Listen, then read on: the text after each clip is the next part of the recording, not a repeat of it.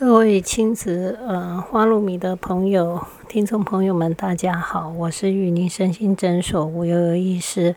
那嗯，今天是我嗯，应该是最后一次嗯，在呃这个节目上跟大家啊分享一些临床上的一些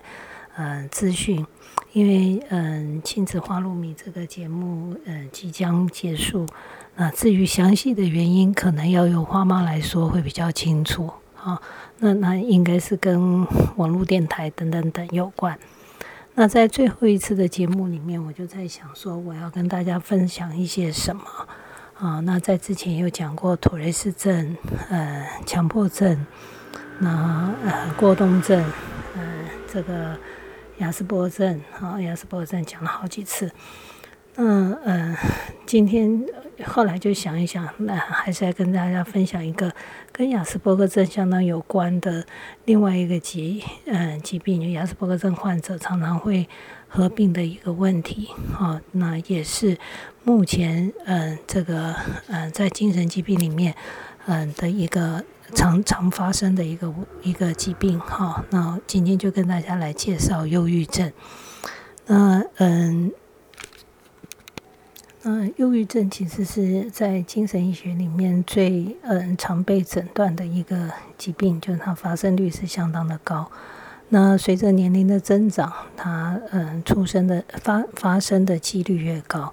嗯，大部分的忧郁症患者开始出现症状都是在青春期的时候啊。那实际上有很多成人的忧郁症患者，到到到了成人之后去就医。那你详细去问他的疾病史，发现说他其实发病的年龄是，啊，在青春期的时候就就已经开始有的一个问题。那这波青春期的孩子本来就是让人家觉得是一群就是搞怪啊，好合作度低啊，好对立反抗比较严重的一群人。所以，当青春期出现忧郁症状的时候，父母亲常常就会把它解释成说：“啊，这就是青少年啊”，而忽略掉说这个呃，可能是疾，可能是已经是孩子已经是在一个疾病的状态。那当然，青少年或者是儿童也不懂得就医啊。那很多时候，呃，忧郁症病发的时候，他们会做的只是会生气、发脾气哈。然后不合作、不配合，而不知道自己真的是需要被帮忙。那忧郁症已经在世界看起来是是就是嗯越来越多的一个疾病。好，那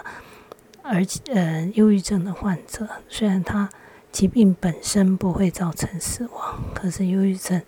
如果啊没有治疗，有些患者会选择走上。呃，自自己结束生命的这条路，哈，那所以它是造成这些，呃，这个这个，呃，青少年结束生命相当大的一个原因，哈，那这个是世界各地都是一样的，哈，那还有忧郁症的患者，因为他生病之后，他的工作效能变低，啊，他的。生产力会变低，好，那实际上对于这个呃嗯个人的这个造成个人失能的一个原因，相当相当的呃严重。那忧郁症在精神科的诊断里面，实际上它是被于归于呃情感性精神精神疾患，好，所谓情感性就是情绪为导向的一个精神疾患。那是嗯，我们又称为 mood disorder 哈，情绪嗯障碍哈，mood disorder M O D。那实际上在 mood disorder 里面，嗯，它其实还包括了躁郁症哈，那那个躁郁躁郁症跟忧郁症哈，嗯，躁症的话就是呃有一些情绪亢奋啊，嗯嗯，这个这个就像中了。那个第一特讲是的，情绪亢奋啊，自我膨胀啊等等，好情就是情绪情绪极度的好，好极度的高亢，那那是躁症。那我们今天所要讲的是郁症，好忧郁症，不是每一个忧郁症患者都会有躁症，啊，那实际上有很大部分的忧郁患者是单纯只有忧郁，好，这个郁症郁症的一个情形。忧郁忧郁症的症状，好，那最主要的分成，嗯嗯，九个九个症状，哈。那其中第一症状跟第二症状在诊断的时候，它必须一定要有一个是被包含在里面的。症状一就是几乎每天心情都非常的恶劣，那症状二是几乎对每件事情或活动丧失原有的兴趣，那呃就是这两个症状必须要有一个啊，那实际上能够自己去描述出自己的心情是不好的，在第一个在年纪大的人很难啊，那因为在像我自己这个年龄，父母亲比较没有教的教我们去表达情绪。很多时候，我们自己也不知道自己是心情不好，反而用的很多的表现的方式都是用身体的症状去表现啊，肚子痛、头痛啊，一大堆的不舒服，好，身体上的不舒服。所以有的时候，病患本身对自己情绪不好的一个解释，都是因为我身体不好，我的胃不好，我的心脏不好。呃，来来呈现哈。那像第二个症症状，就是对活动丧失原有的兴趣。嗯，其实如果这个症状是发生在青少年，哦，那嗯比较困难去诊断的，就是说，嗯，青少年实际上他很多因为忧郁的情绪，让他没办法，忧郁症的症状，这低落的情绪。让他没办法去做其他的事情，可是他的能量还是很高啊，所以他会花更多的时间在网络上，更多的时间在在电动游戏上，所以这个症状有的时候会不是那么明显，在青少年，可是，在成人的话就会比较清楚哈，就是他整个动力的降降低，那对于他原本感兴趣的事情，他都会不再有这个这个。意愿或者是不会想要去做它，那一二里面必须一定就是一定要有一个，那接下来三四五六七八九里面必须还呃有这个这个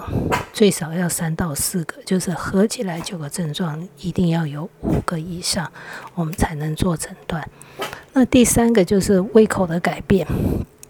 有的人是用吃东西。来，嗯，处理情绪，哈，那像心情不好的时候，可能食量就会增加。那也有的人是用不吃，好来处理情绪，哈，就是说情绪不好的时候，他连饭都吃不下，他胃口明显的降低，所以他常常是出现两极的现象。有，所以有的人会变成呃都不吃，所以体重明显的下降；或者是有的人是吃很多，所以他的体重是明显的增加。那第四个症状哈是呃几乎每天失眠或睡得太多，它出现的也是一个两极的现象。有的人心情不好的时候是睡不着哈，那当然也有很多人心情不好的时候是一直睡好，那睡睡觉可以不要去。呃，想任何的事情，那所以常常出现的是两极的一个情形。那第五项就是心智反应变得焦躁或者是迟钝，哈，所以嗯嗯，焦躁很明显的看得出来，就是他的不安，啊，他很急，哈，那那当然另外一部分的一个良机就是迟钝，你跟他讲什么，他都不太有反应，哈，他反应的速度也变得慢，好。那第七个症状就是他容易感到疲劳或失去活力，哈，体力上会变得比较差，啊，那呃很容易累。那第八个就是对很多事情都没有信心，甚至有很强烈的罪恶感，啊，那觉得自己已经失去能力。我最记得我以前有一个七十几岁的老先生，哈，那他得忧郁症的时候，是实际上他。能力没有明显的退步，他已经他是在人家公司里面做顾问的哈，他能力没有退步，人嗯公司也不愿意让他走，可是他就突然觉得说自己好像已经没有办法做判断了哈，所有的嗯判断力都变得差，那主动提出辞呈，然后不愿意再继续做下去，好，那那甚至有一些个案他会出现。严重的罪恶感哈。那我自己开始做精神科医师以后，就学着比较不说谎哈。因为我曾经带过一个忧郁症的患者，那他生病的时候，他就一直跟我说他有多糟糕哈。那甚至于他会他会觉得说，呃，就是就是他他是就是很很做过很多错误的事情的人。那我就请他讲一下，他做过什么样的坏事情是这么样的糟糕哈？那他就跟我说：“吴医师啊，你不知道，我我在小学二年级的时候哈，我就会有偷窃的行为，我会去偷人家的橡皮擦。那他当他讲这个话的时候，我心里真的是哈百感交集哈，或者心想说。”橡皮擦算什么哈？我小学二年级做的坏事可多的呢哈，所以我很怕我自己将来得了忧郁症，然后会把我自己以前从小到大所做的坏事一一的讲给别人听哈。所以开始走精神科以后，我就尽量尽量啊，当然不可能做到百分百了哈，尽量让自己不去说谎哈，免得生病的时候全部统统讲出来。那嗯，像这种没有信心哈，这种失去活力呀，哈，焦躁不安，常常会在青少年的话，就会非常的影响他的他的呃那个学习哈。那那第八项就更麻烦了哈，他会他的思考能力变得比较差，他注意力没有办法集中哈。那在学龄的阶段，就是在就学的阶段，像青少年得到忧郁症，每一天都要读书考试，哈，所以像这种思考能力减退，没有办法专心集中，哈，那对小孩子的学习，统统会影响非常大。那如果他思考没办法集中，没有办法静下来，没有动力，哈，然后睡眠睡不好，然后花更多的时间在网络上。很多父母亲很难接受他是得了忧郁症，大部分都是认为孩子学坏了，然后不就是变得嗯被电动玩具害了哈，所以不愿意去读书哈。那第九个症状就是有自杀倾向或企图哈，我常常都跟家长讲，什么都好说，死了就不要再说哈。就说如果这个孩子一旦决定。伤害自己的时候，那一旦有这种伤害自己的念头，或者是企图，或者是行为出来的时候，那实际上，那那其他的课业什么什么，通通通通都已经不重要，因为当生命结束了，就没有什么好讲的。那其实忧郁症让我们最担心的就是这个第九项哈，因为真的呃发生了，就就是无可不不可逆的。那对青少年来讲，哈，常常会让人觉得比较棘手的地方就是在这里，哈。那如果我们知道，我们从青少年儿童这个心情感发展的层面去去看，哈，青少年这个阶段，哈，我常常说他们是没有过去也没有未来，哈，他只有现在。因为青少年他实际上进入到青春青春期的时候，他其实进入到一个重新认同的阶段。在幼稚园、小学的时候，我们大部分的小孩都是认同父母、认同权威啊，所以我们会跟人家说：“我爸爸最厉害了，我妈妈最伟大。”哈，那那我的老师有多厉害，多厉害？哈，那你如果让孩子去填写一个作文。我嗯，将来要做什么？很多孩子都会选择嗯写。我我相信很多人都写过，包括我自己在内。将来长大要做老师，哈，因为老师是一个大家认可的一个最认同的一个权威的角色，或者是父母亲所的所有的一个工作，所以他会去认同权威，认同他自己的家庭，哈。可是到了青春期之后，孩子完全不。完全进入到另外一个这为反对而反对的一个阶段啊，所以你常常会去听青少年青少年讲说啊，我们老师超级烂的哈，我们老师最机车了哈，我们老师简直就是无药可救哈，我爸爸妈妈什么都不懂哈，跟他们讲话超级无趣的哈，就会把大人的缺点把它夸大化哈，好像好像。这种这种大人们简直就是一无所有哈，什么都不呃不，一一无所事哈，什么什么都做不好，都做不对。这种过度的贬低，其实是他必须要再去重新选择一个认同的一个阶段。在他否定了过去，哈，说实在的，你问青少年你将来要做什么，哈，那很多孩子都不见得可以给你一个明确的答案，哈，甚至于就是过一天算一天，我哪里想得到，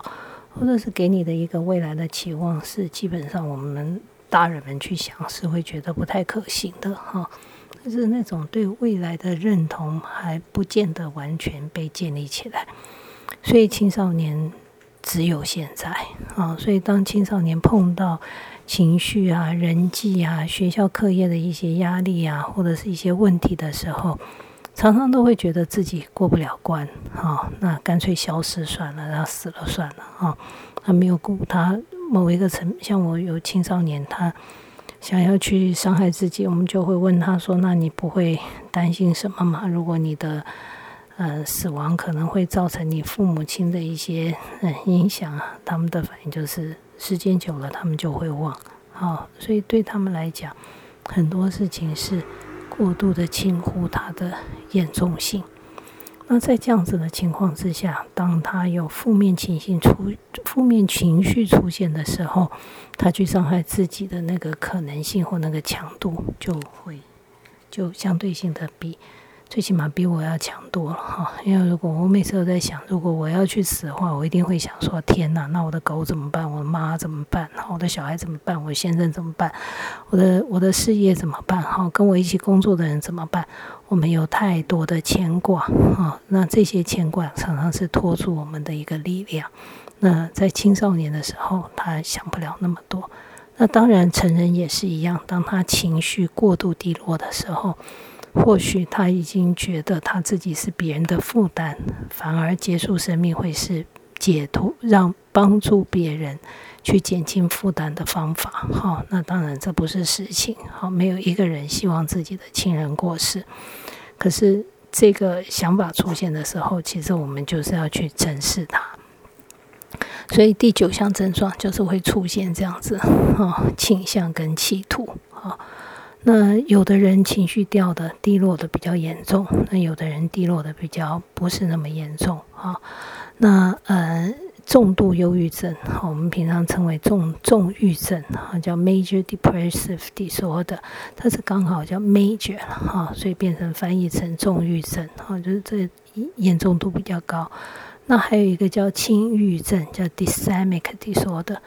那 dysemic disorder，他所强调的就是说，他长期处在一个比较低落的情绪，啊，那这个时间是很长的，对他的社会功能的影响不像重郁症那么严重。重郁症患者对社会功能的影响非常的严重，而且像这样子的症状，他通常是在两两个礼拜之内，他会出现这些 重郁的一些症状。可是轻郁的。个案的话，它是长时间，好长时间都处在一个比较低落的情绪。那当然，对对成人来讲，在诊断标准上定两年；那对儿童青少年的话，它就是定在一年。啊，那这些症症状最主要的是出现胃口不佳，或吃的太多，哈，容易失眠或睡得太多。嗯，经常感到疲劳、缺乏活力。好，第四项是对自己没有自信。好，第五项处于难以集中，不易做出抉择。实际上，这种没有办法做决定，常常消耗掉人很多的能量。好，像这个也做了 A 选择，又担心嗯做错选择，那换成 B 又觉得 B 不见得是最好的，反正就在这边做。那种说这个，嗯，心理层面的拔河，哈，那其实是非常辛苦的，哈。那第六项就是悲观，对未来不抱有太大的期待，哈，或期望。那那，嗯，轻郁症的患者，他的呃社会功能可以维持住，可是他的呃社会功能的呃这个品质还是比较差。那如果我们把这个忧郁症的症状，哈，用生理、心理跟认知三个层面来看的话，哈，那从呃这个生理上面去看的话，最主要就是睡眠上的一个困扰，睡眠上问他困扰哈，然后觉得呃没有体力，好 fatigue 就没有体力，胃口上的影响哈，大吃大喝好，或者是不吃不喝，那整个活动力哈，就是塞口木头，整个活动力是变得比较钝好，或者是急躁。那在呃生理层面，当然还包括他的欲望好，那最主要当然是讲性欲了哈，就是欲望欲望的一个降低，对不对？哈。那当然不止性欲哈，就是对很多事情的欲望的降低。那在生理的心理的层面的话，比较看到的是情绪低落、罪恶感、自责哈。那自责当然青少年常常不见得是自责哈，青少年常常是责备别人啊，都是别人的错，谁谁谁害他怎样好。那如果我没生在这个烂环境的话，我可能就这样，就是可能是比较是。攻击性的了，哈，那觉得未来没有希望，哈，那情绪变得比较急躁，还有自杀的想法。那在认知层面的话，它最主要症状是专注力的缺乏，记忆变得比较差，哈，过度的批判，好，那还有一个就是胡思乱想 （rumination）。那 rumination 其实也是耗掉非常非常多的，就是个案非常非常多的一个能量。啊，那很多个案就是每天坐在那里，像两眼直视哈，可是他的脑因为没办法静下来，不知不停的在胡思乱想，好想东想西的，那这些都会让个案非常的累，好不知道要做什么，就是觉得非常的累。好，对于青少年跟儿童跟青少年来讲，在呃，刚刚这所描述的这些都是诊断标准里面的一些症状，可对儿童青少年来讲，忧郁症的症状或许就不是这么的明确，哈，跟书本上描述是一样的，哈。那有很多青少年或者是儿童出现忧郁症的症状的时候，他出现的比较多是身体上的抱怨，肚子痛、头痛，哈，跟老人家一样，哈，就是比较多肚子都头痛的一些。就是身体上的不舒服，然后功课退步，好，有的就会变成这个这个比较退缩，好，那嗯挫折忍受力变比较低，好，那为了一点点小事就崩溃，好，那很多儿童越小的孩子在情绪低落的时候，越会出现一些退化性的行为，变得黏人呐，爱哭啊，哈，这种嗯没办法，就是没办法跟父母亲分开呐，好分开。那有一些孩子就是，当有这些挫折的时候，不知道怎么去处理，哈，他就是抱怨，哈，那他会抱怨说很无聊啦，人生很无聊啦，甚至于发脾气，哈。那很多男孩子在出现情绪低落的时候，他是很甚至于是具有攻击性的，哈，会去打架打人呐，好，有一些反社会性的行为出现，哈。那女孩子当然比较。可能是内化性的，就是变得比较退缩。那我最记得我自己以前有一个 这个呃国中的小女生啊，那她是因为情绪低落的关系，她就就是当然她有她特别的原因造成她情绪的低落，所以她没有办法去处理她那个低落的情绪的时候，她就去混帮派。啊，他说，因为看到别人被打，他会觉得比较能放轻松。好，就是那个有刹那的时间，他会觉得他的他是可以，他是可以出一下气的。好，可是当然，这种看别人被打，看别人受伤，他那个出气也是非常短暂的。他很快的又跳到了自己低落的情绪。所以有的时候，孩子出现忧郁情绪的时候，他其实是用负向的行为来。来表现，哈，那有的孩子会觉得他自己变笨了，哈，变得变得慢下来了，好，那那个呃，就是就是就是整个思考的速度不像从前，啊，那有的孩子比较敏感的，他会觉得说。这个同学都不喜欢他，大家都排斥他，哈，所以青青少年、儿童、青少年在表现忧郁症状的时候，实际上他的变化性是比较大的。那当然有可能还有一些症状是我没有描述进去的，哈，就是呃，就不见得他我没有把所有的统统讲讲的进去，哈。那在临床诊断上面，哈，精神科最大的一个困扰就是没有一个所谓的理学的诊断，哈，那所以我们的诊断还是以会谈，哈，临床表征，哈为主，哈，所以临床的会谈就会变成非常的重要，从病去去了解病人是否有个案是否有刚刚所陈述的这些症状。好，那这是最可靠的一个诊断方式。那有一些作为研究的标准化的会谈，就像迷你啊、KSS 啊，或者是 Hamilton，好，这这这个都是一些标准化的一些会谈。那大部分都是在研究使用，好，那并不是在。呃，临床上使用，哈，那当然也有一些让个案自填的问卷，哈，我自己在临床上就很喜欢让个案自填一些问卷。那其实，呃，我们有的时候问不见得问得到，哈，那有的时候会忽略掉某一些症状。那如果让个案自己先填写一下一个问卷的话，其实我常常跟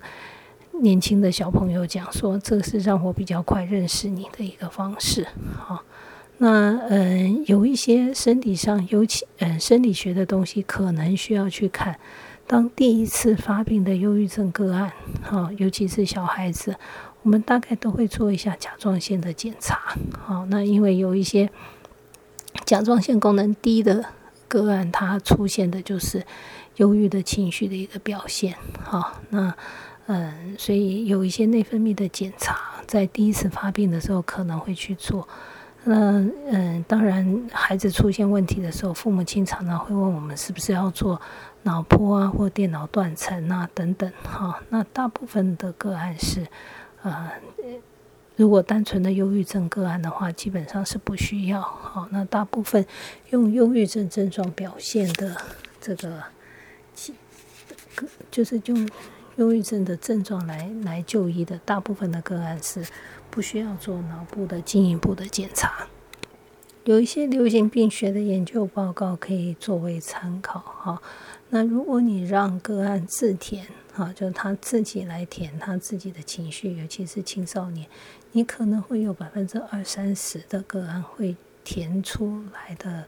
问卷的结果是他觉得自己是处于一个忧郁的状态，好，或者是嗯，董事基金会很喜欢用的一个忧郁的。呃，情忧忧郁的情绪，哈，这嗯这样子的字眼来形容，我们在临床上所讲的，就是它不完全符合忧郁症的诊诊断，可是它有忧郁的忧郁症的一些嗯症状，哈。那嗯，其实，在儿童时期，男孩女孩的发病率是差不多的，可是进入到青春期之后，这个男女的发病率就有相当大的一个差异，那女女孩子较男孩子要多很多，好，那这个情绪的疾病大部分都是女性比较多，啊，那这种外显性行为的话都是男性比较多，好像过动症啊、对立反抗症啊、哈亚斯伯格症过。呃，自闭症都是男孩子比较多。那像这种 忧郁症啊、焦虑症啊、恐慌症啊，哈，这些就是女孩子相对性比较多。那常常是在性荷尔蒙开始出现之后，忧郁症男女的比例的差异性就会增加。那嗯，在之前就有提到，忧郁症实际上它是在青春期是它一个嗯好发的年龄。好，那如果嗯在对这个呃成人的忧郁症患者去追踪的话，发现百分之七十五的成人患者他在儿童或者是青春期的时候就有症状。那嗯，那个台大高数分医师呃高数分医师在嗯这个他的研究里面对嗯。国中一年级、二年级、三年级，就是七年级、八年级、九年级的孩子做这个疾病的调查。好，那以忧郁症的症、忧郁症的比例来讲，在七年级是百分之零点七，好，八年级是二点六，三年级就是就是九年级就是四点八。我们不知道这个九年级是不是真的跟课业压力有关，可是这个很明显的一个增加，而且已经打了。随着随着年龄的增加，好，那随着随着年龄，这个忧郁症的比例是在增加的，好，而且已达了显著的差异。那董事基金会董事基金会曾经对台北市高中职学生，嗯，用嗯这个台湾人忧郁症量表做筛选的结果，哈，就是总共一万七千五百三十四个高中职的学生。嗯，涵盖了十三个学校，好让他们去自填这份问卷，那就发现说，百分之三十八点二的男生，百分之四十九点七的女生，觉得自己最近一周的情绪是偏低的，哈。那如果说我们这份问卷，嗯，就是达到达到，嗯，指总分达到。需应前往医疗院所求诊，哈的情况，哈，那男男生的比例大概是百分之六点四，那女生的比例大概是百分之八点一。那实际上在临床上绝对不可能有这么多的孩子来就医，所以很多患者在在嗯自己处在忧郁的忧郁症的情况之下而不自觉，啊。那这个，嗯，台湾这个医师力，呃，这个，嗯，医疗联盟，哈，同样的也是对了十四家医院，哈，总共四百七十三个医师，哈，四百零一位男医师，七十二个女医师去做这份，嗯，这个自填自填量表，哈，那也发现大概百分之，嗯，九。九点三的医师，他实际上已经是属于一个重度的一个状态，就情绪低落是属于重度的一个状态。百分之四点四是属于极重度，所以依这份问卷看来，那实际上需就医的比例应该是大概百分之十三点七。好，那其实医生是最不配合的病人啊，很多忧郁症的医生，就是医生本身自己生病的时候，他是。不会轻易的就医的，哈。那尤其忧郁症常常给大家的一个呃错误的观念是，他是自己想出来的，他是因为意识比较不坚定，所以才会有这种这种忧郁的情绪，好。那其实不是的，它是一个神经传导质分泌异常的一个问题，跟过动症是一样的，哈，就是只是不同的神经传导质，它是需要被呃治疗的。那我们自己在长庚大学，呃，跟长长庚大学做过的一个研究，那这个是嗯，医学生医学系学生自己做的一个研究，哈，就是过的就让四百二十六个嗯大学生去去做一些自我自自填的问卷，哈，那其中一个问卷是。嗯，成人的注意力不足过动症的问卷，哈，那一个是网络成瘾的问卷，一个是睡眠障碍的问卷，那一个是忧郁情绪的问卷，那就发现说，在大学生里面，这不专心的比例大概是占了百分之五点二，好，冲动的二点八，那网络成瘾大概是在二点八，好，那睡眠障碍的比例是大概在十点三，好，那忧郁的情忧郁症。符合这个忧郁症的这个呃比例大概是百分之四点五哈，那实际在如果我们在做这个呃交叉分析，发现说这些有忧郁情忧郁症的这些学生，他出现不专心跟冲动的情况是明显的比没有忧郁症忧郁症的这些学生要来的高，所以当孩子自己在处在一个忧郁的状态的时候，实际上他表现出来的可能是不专心跟冲动，可是他自己不自不自觉。好，那当然也有可能，是不是因为孩子本身是一个比较过动冲动型的孩子，进入大学以后，好，那这种会合并这种忧郁的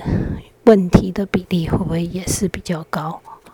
那其实这些统统都有待更多的研究去帮忙做澄清。忧郁症实际上是跟呃呃这个神经传导质分泌异常有绝对的关系。好，那叫做血清素哈，serotonin 啊。那当它是一个脑部的疾病的时候，我们这个嗯药物的治疗就是必须要去讨论的一个议题。好，那实际上研究报告对于药物的嗯药物治疗的研究报告哈，不管是这就是嗯就是药物治疗的研究报告，你去看这这些双盲哈，就是双盲，然后呃随机取样，啊有合并这个安慰剂跟控做。安慰剂控制组的这些啊药物的研究，哈，就这这些都是最标准化的一个药物的研究，都凸显出来这些抗忧郁的药物对于病患的治疗是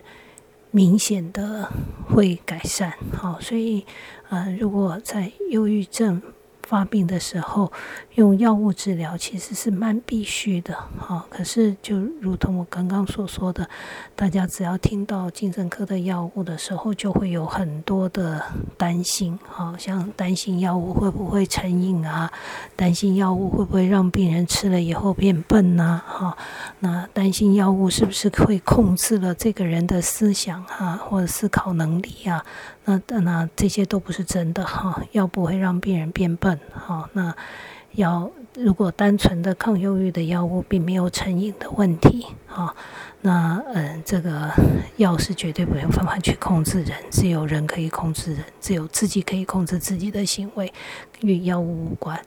那当然，呃，抗忧郁的药物在呃药物的说明书上面特别强调，就说有一些个案吃了药以后可能会增加他自杀的念头，好，那所以呃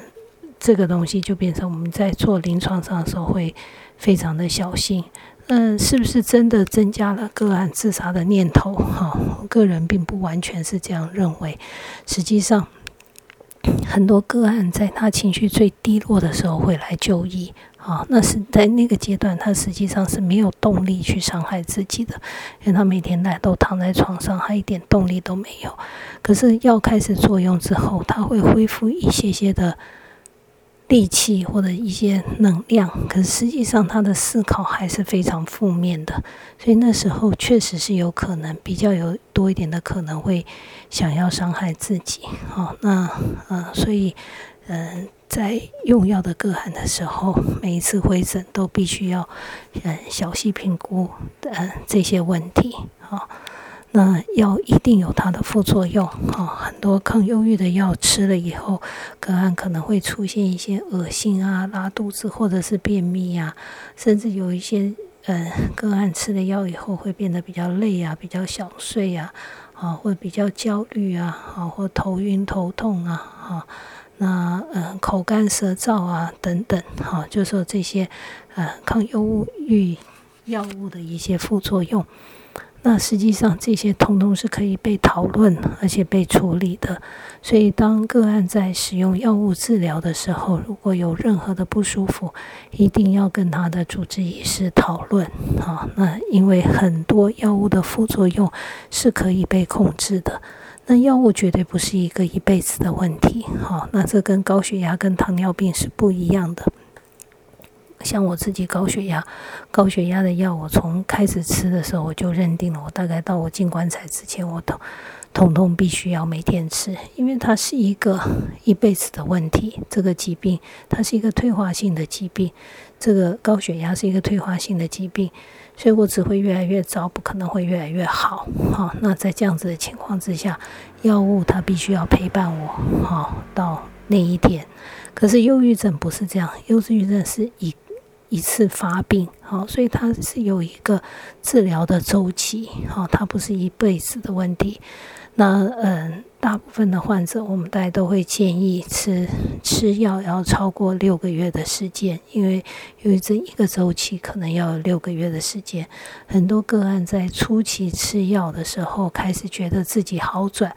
啊，可能吃了两个多月的时候，他就觉得，哎，我现在的不状况不错，然后就选择停药。那常常会造成复发，哈。那因为他的症状被药物做了改善，可是他没有到完全，呃，这个完全疗疗愈和完全治疗好，所以又一个发作又会要到六个月的时间，哈。很多年轻的青少年在发病之后，因为青少年只要生病两个礼拜就很麻烦了因为都在学就在都在就学中，所以一生病，他的学习的状况就会受到很大的影响。所以很多青少年，我们都会建议，哪怕他状况比较好了，尽量还是维持一个比较低的剂量，那让他。到暑假真的要停药或减药的时候，到暑假再说。好，那其实这就是担心他的一个 relapse，哈，就是复发，对他整个学习会造成很大的影响。所以常常个案在开始用药之后，可能都会是用到四个月、六个月，甚至一年的时间。好，那我们才会建议停药。如果他都很稳定，我们都才会建议停药。当然，青少年用药还有另外一个问题，就是配合度了哈。很多青少年的孩子他不不认同这个诊断哈，或者是不认同他自己有这样子的需要哈，所以嗯，提早停药是常有的事。那青少年治疗上面的一个困难，另外一个困难就是青少年的生活压力很大，好，他必须要每天都是紧绷在那里去去去。过每一天的日子，好，所以他生病之后，这个整个功能受影响，哈，常常我们到最后处理的不是他的忧郁症，因为他的忧郁症可能已经好了，可是他要再回到他原本那个紧凑的求学的生活里面，对他来讲是非常困难的，啊，所以我们很多青少年。在在国一生病了，就等到国二、国三都不太能够进学校，哈，不愿意上学，好，那国或者是高一、高二生病了，这高二就是就是 一定要等到可能高中毕业了，他的生活才会再重新跟上，嗯，这个一般的步调，因为他就是。没有办法再回到原来那个紧凑生活的环境里面，所以青少年的嗯处理的难度不是在于药物，哈，那处理的难度常常是在环境适应。那当然也有一些个案对药物的反应并不是很好，好，那这个都是一些特别的案例。那在处理上面，当然就是要另当别论了。那早期的一篇研究，在对六十五个呃这个呃门诊忧郁症的儿童青少年做做了三年的追踪，哈，那就这个结果就是青少年的发病大概平均是三十六周，啊，三十六周蛮长的，哈，嗯，快十个月九个月了，哈，然后百分之超过一半百分之五十。五十四的个案会有复发的情形，就是在三年的追踪里面，所以嗯，这些对孩子的学习影响相当的大。所以当如果孩子确定是被诊断为忧郁症时，真的要好好的配合，嗯，就是药物的治疗。那那可能在学习上面，真的就要开始做一些调整，或嗯，就是看是怎么样可以让孩子适应。自己就是自己重新适应这个他的环境啊。那另外一篇在两千年的一篇，呃，关于儿童青青少年忧郁症的一个呃愈后的研究报告哈。那他是对两百七十四个青少年哈，那患有这个忧郁症的个案哈，做了一个追踪。那嗯，他们在青春期青少年的时候被诊断。然后到了就是二十四岁的时候再重新评估啊，那实际上这两百七十四个孩子里面，只有百分之二十接受治疗啊，很多个案他还是选择不不长期接受治疗。那嗯，在他十九到二十三岁的这个阶段，然后就是青春期的青春期结束这个。刚进入这个年轻呃成人的阶段，哈，那其中有百分之四十六，他会合并了焦虑症或者是药物滥用的一些问题，啊，就说真正接受的比例是非常的少。那他孩子可能会自己去想一些其他的方法去处理，哈，有些就变成是药物或者是物质的滥用，哈，那。有一些可能就持续的会有一些焦虑不安的一些问题。那当然也有百分之三十一，它是完全 symptom free，哈，就没有任何的症状。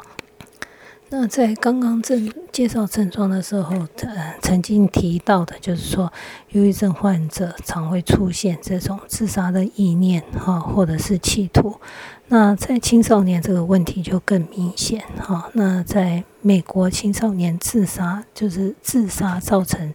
嗯，青少年死亡已经是在嗯这个青少年死亡的原因里面第排名第二或者是第三，哈。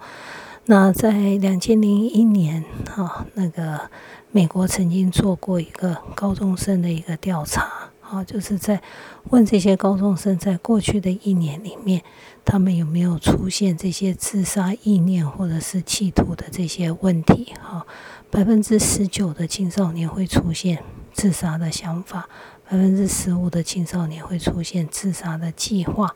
那百分之九曾经试着要自杀。那百分之二点六，哈，他实际上真的已经执行了，而且相当危害到他的生命，啊，所以实际上这个问题是一直都存在的。那在台湾，哈，这个青少年的呃自杀死亡的人口统计，从民国八十九年，哈，它是在第三顺位，到民国九十二年，它已经变成是第二顺位，哈，就是说。第二个造成青少年，呃，死亡的一个原因。那这些自杀的意念跟跟呃，就是自杀的意念、意念计呃尝试跟嗯，就说真正的自杀成功的一些个案哈，那是随着年龄在青春期的时候，随着年龄的增加，它的比例它的比例会是增加的。所以，或许有很多国小的孩子不是真的那么敢去做这件事情，可是到了青春期，很多孩子这个胆子也比较大，哈，那这个力气也比较多，哈，所以在企图自杀或者是真正自杀成功的比例是明显的比呃年纪小一点的孩子要来得高。当然，造成忧郁症的原因。嗯，绝对是，呃，在精神医学里面最常讲的就是 biopsychosocial 哈，就是各生物、生物哈、心理跟呃环境哈。那青少年的青像这些忧郁症的患者，他家族史里面有忧郁症的比例也会比较高。好，那这个跟呃遗传基因还是有相当大的一个相当大的关系。那如果说父母亲本身是忧郁症患者，那他的孩子相对性得到忧郁症的比例会比呃，就是父母亲非忧郁症患者的孩子要来得高，那甚至会高到五到五到八倍，好，就是就是蛮明显的增加。那尤其是如果父母亲本身是忧郁症患者。那他的孩子出现忧郁症的年龄也会比较低啊。那在这种双胞胎的研究里面去看，那实际上双胞胎跟单胞就是双胞胎同卵双胞跟异卵双胞的这出现忧郁症的情况来讲，那呃同同卵双胞。嗯，两个都会得忧郁症的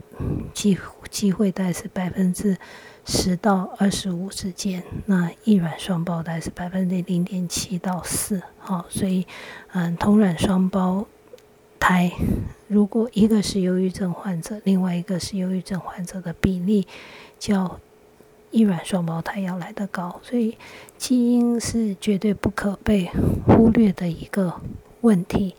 那当然还有很多可能是呃环境的一些因素。如果这个孩子他有早期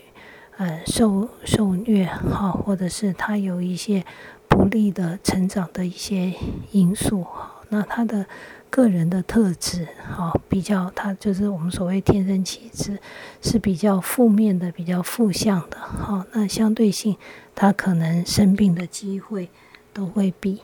呃。就是比别人稍微高一点点。所以，当嗯家族史里面有这样子的一个情形哈，那孩子出现行为上的一个改变，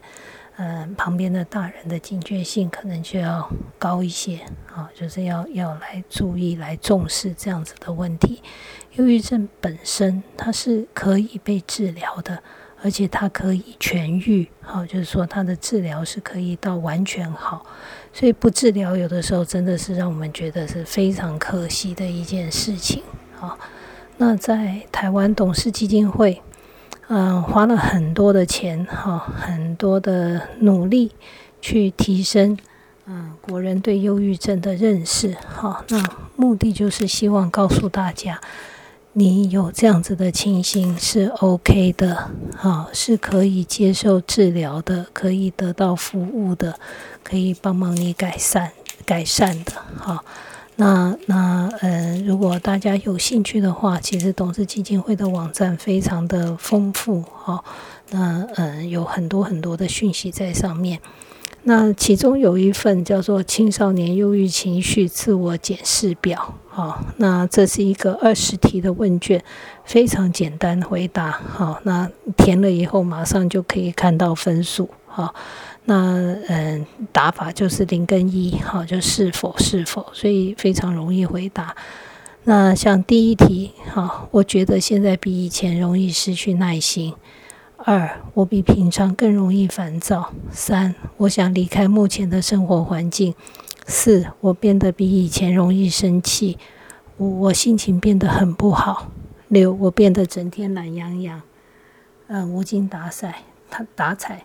七，我觉得身体不舒服。八，我常觉得胸闷。九，我最近大部分时候我觉得全身无力。十，我变得睡眠不安宁，容易失眠或惊醒。十一，我变得很不想上学。十二，我变得对许多事情都失去兴趣。十三，我变得坐立不安，静不下来。十四，我变得只想一个人独处。十五，我变得什么事都不想做。十六，无论我做什么都不会让我变得更好。十七，我觉得自己很差劲。十八，我变得没有办法集中注意力。十九，我对自己很失望。二十，我想要消失不见。那如果你的积分是小于五，就 OK。那如果你大于十二，可能这就是一个需要就医的一个非常清楚的一个指标。那网络上绝对不止这个讯息，网络上还有更多这个症状的介绍，或者是治疗的方针跟处理的方法。雅斯伯格症的孩子合并忧郁症的比例也相当的高哈，那或许有部分是呃这脑功能的问题哈，那当然也有相当大的一个可能是啊环境跟心理层面的问题哈，长期对于环境的对对于呃这种这种处理人际冲突啊，或者是嗯人际关系上的一个。困难哈，呃，会处在一个不解的状态哈。那或者是说，在环境里面给予被被赋予了很多负面的一些价值观跟情绪哈，所以很多亚斯伯格症的或高功能自闭症的，其实自闭症、自闭、自闭类障碍症的孩子，合并忧郁症的比例也相对的相对的比较高哈。那嗯，那再加上。这个 ASD 的孩子很多都有焦虑不安的情绪，很多事情就他生理的反应就是比较强哦。这这个我们是蛮可以确定的，因为我们做过研究哈。那他们在于这个呃生这 physiological 哈，就是生理上的一些反应都叫一般的孩子要来的高啊。那所以。嗯，有些孩子很容易的，很容易不安，很容易紧张。那不完全是跟他的执着性有关。有的人说是因为他太固执，他的跟他的执着性有关。其实不完全，有很大的部分跟他的生理的反应有绝对的关系。哈，那像这样子，实际上他是需要接受药物治疗的。所以适度的给孩子应该有的呃药物的协助，其实是。蛮必须的。那有在药物的使用上有任何的问题，是一定可以跟呃他的医师去做讨论的。那嗯，不会没有一个医师会希望，呃，孩子们是一辈子在吃药哈。那都是希望他们能够嗯，在药物的协助之下，能够发挥他们最大的社会功能。嗯，很遗憾的是，以后没有再有机会可以跟大家讨论或者是分享，嗯，这个呃精神科上面、精神医学上的一些，嗯，这种这种资讯哈，最起码不是在这个节目。那也很高兴能够在过去的嗯数个月中，陆陆续续跟跟大家分享我的一些经验。那也谢谢。听众朋友们，耐心的听我个人的独白啊，嗯嗯，有的时候三更半夜的在录音，不敢把声音拉得太高哈，怕把家里面其他人吵醒哈，以为我出现了幻听，在自言自语哈，所以都常常把声音压得很低的在讲哈，希望不会造成听众朋友们的困扰啊，那，在这里就跟大家说再见了。啊，后会有期。OK，拜拜。